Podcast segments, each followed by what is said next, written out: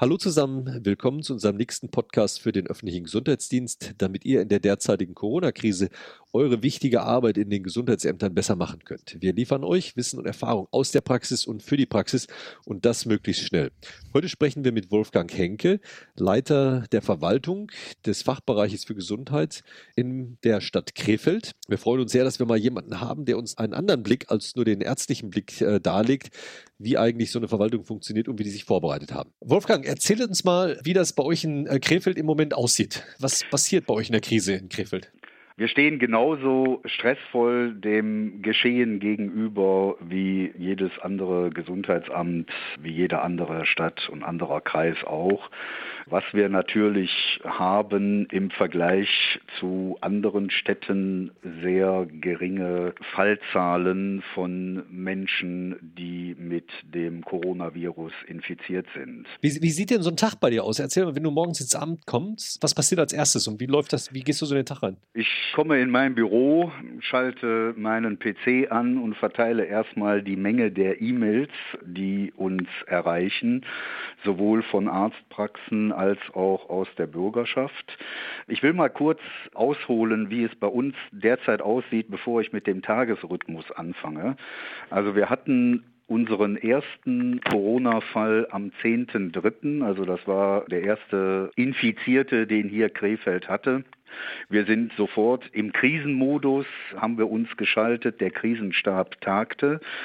Und unser Oberbürgermeister Frank Mayer hatte also direkt schon die klare Haltung, wir brauchen für Krefeld ein Diagnosezentrum, also eine zentrale Anlaufstelle für Abstriche für Krefelder Bürgerinnen und Bürger, um aber auch die niedergelassenen Ärztinnen und Ärzte zu entlasten, die in der Anfangszeit wirklich förmlich überrannt worden sind.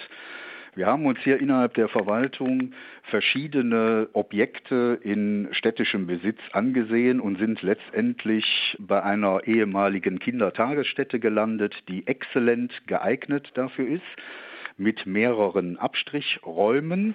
Das geht auch sehr kontrolliert vonstatten. Also die Terminvergabe erfolgt durch Kolleginnen und Kollegen des Fachbereichs Gesundheit, die vorher natürlich checken, muss ein Abstrich gemacht werden, ja oder nein? Die hinterfragen auch eine Symptomatik.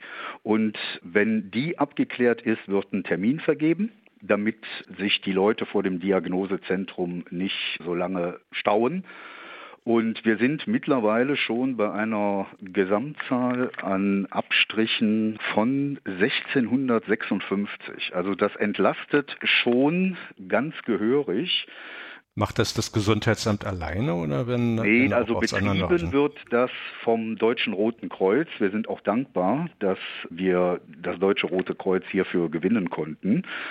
Und was wir natürlich stellen, die komplette äh, Infrastruktur da, also Immobilie, Einrichtung, Ausstattung, also alles das, was auch an technischer Ausstattung benötigt wird, das kam von uns. Wie haben sich die Leute, machen sich die Leute bei euch die Termine? Müssen die, habt ihr eine Hotline da oder wie? Ja, ja wir also haben also hier, weil der Start war ein bisschen holprig, da ist die Leitung mehrfach zusammengebrochen, das war aber ein Problem der Telekom. Und da haben wir sofort reagiert, haben wir gesagt, das machen wir jetzt nicht mehr, sondern wir schalten hier in unserem Fachbereich eine Telefon-Hotline nur für die Terminvergabe. Und ich habe hier mittlerweile 13 medizinisch geschulte Leute an diesen Telefonen.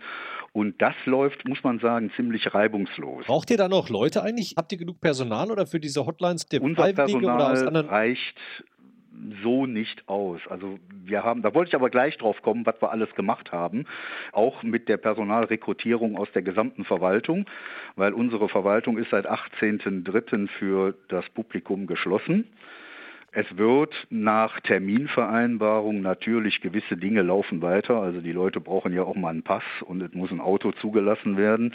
Aber ansonsten ist generell die Verwaltung für Publikum geschlossen. Die Terminvergabe läuft also mit einem elektronischen Kalender. Und das ist wirklich sehr hilfreich und sehr schnell, sodass die Taktung ja, zwischen 10 und 15 Minuten jeweils ein Abstrich. Wir haben mit einem Abstrichraum angefangen, jetzt haben wir drei. Die einzige Schwierigkeit, die wir haben, wir haben begrenzte Laborkapazitäten. Auch wenn wir mehr Abstriche machen würden, wir müssen gucken, wie wir das mit dem Labor hinkriegen, da sind wir natürlich jetzt auch dran, an verschiedenen Laboren uns anzuzapfen und möglicherweise die Schlagzahl von rund 150 täglich auch zu erhöhen. Aber wie gesagt, das können wir auch nur dann, wenn die entsprechenden Laborkapazitäten da sind. Gibt es denn jetzt Wartezeiten oder erfüllt ihr das noch taggenau? Also Wartezeiten haben wir jetzt von ein bis zwei Tagen. Mhm. Also das ist nicht allzu viel. Wie gesagt, es ist für Krefelder Bürgerinnen und Bürger und dafür wird regen Gebrauch gemacht. Das entlastet auch in der Tat die niedergelassenen Ärztinnen und Ärzte. Darf ich nochmal nachfragen? Ja. Ihr habt ja auch ziemlich schnell umgeswitcht zum Krisenmodus, einen Krisenstab ja. etabliert. Wer leitet bei euch den Krisenstab und wie ist der aufgestellt? Und wie ist das Gesundheitsamt oder der Fachbereich Gesundheit, wie es in Nordrhein-Westfalen heißt, eingebunden? Der Krisenstab tagt täglich um 8 Uhr.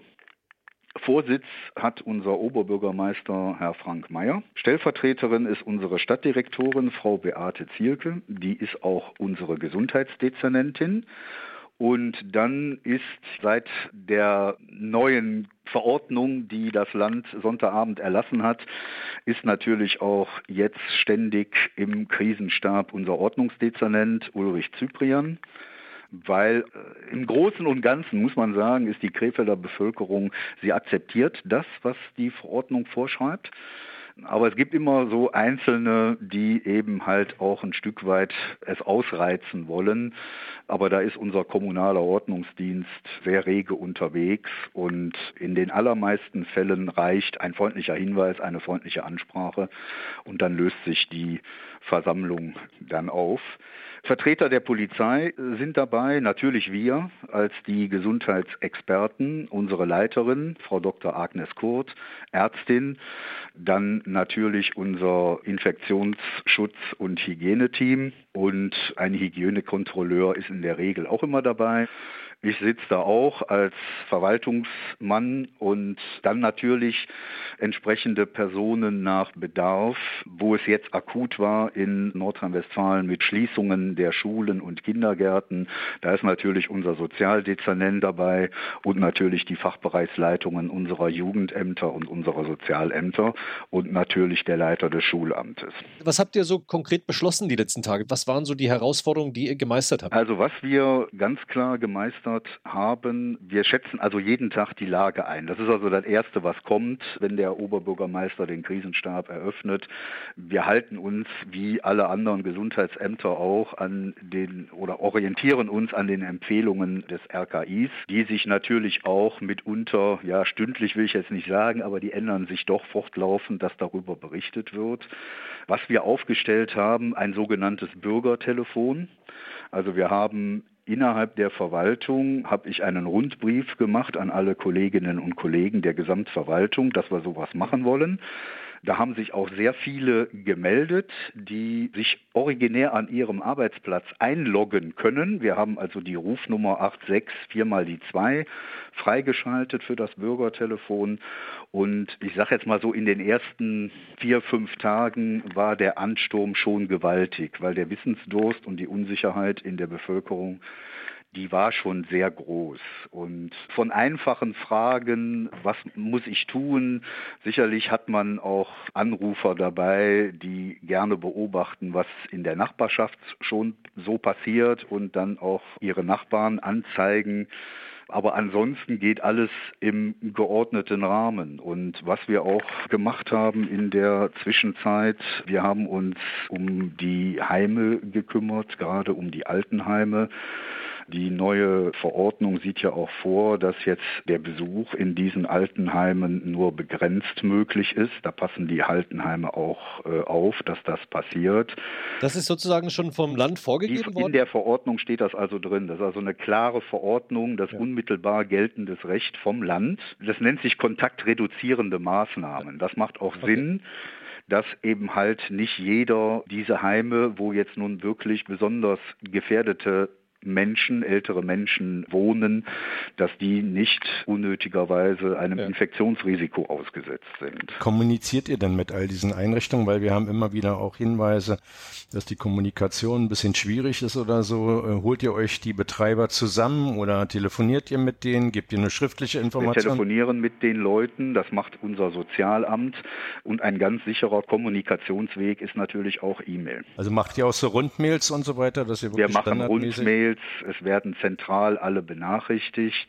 Es finden auch hier regelmäßig Besprechungen statt, einmal in der Woche mit Vertretern der Krankenhäuser, mit Vertretern der niedergelassenen Ärzte, eben auch mit Heimeinrichtungen, also Einrichtungsleitern, um da gewisse Dinge festzulegen, die eben halt die Infektionsgefahr reduzieren. Die Verordnung hilft uns auch schon sehr. Äh, es waren vorher immer so Erlasslagen, da mussten die Städte und Kreise das erstmal in eine Allgemeinverfügung in unmittelbares Recht umsetzen. Das ist jetzt mit der Verordnung nicht mehr so. Die gilt unmittelbar für alle Einwohner und alle Bewohner im Land Nordrhein-Westfalen. Das erleichtert die Sache natürlich schon. Wir waren hier in, mit Hochdruck am Arbeiten, dass wir für jeden Erlass hier eine Allgemeinverfügung erlassen mussten.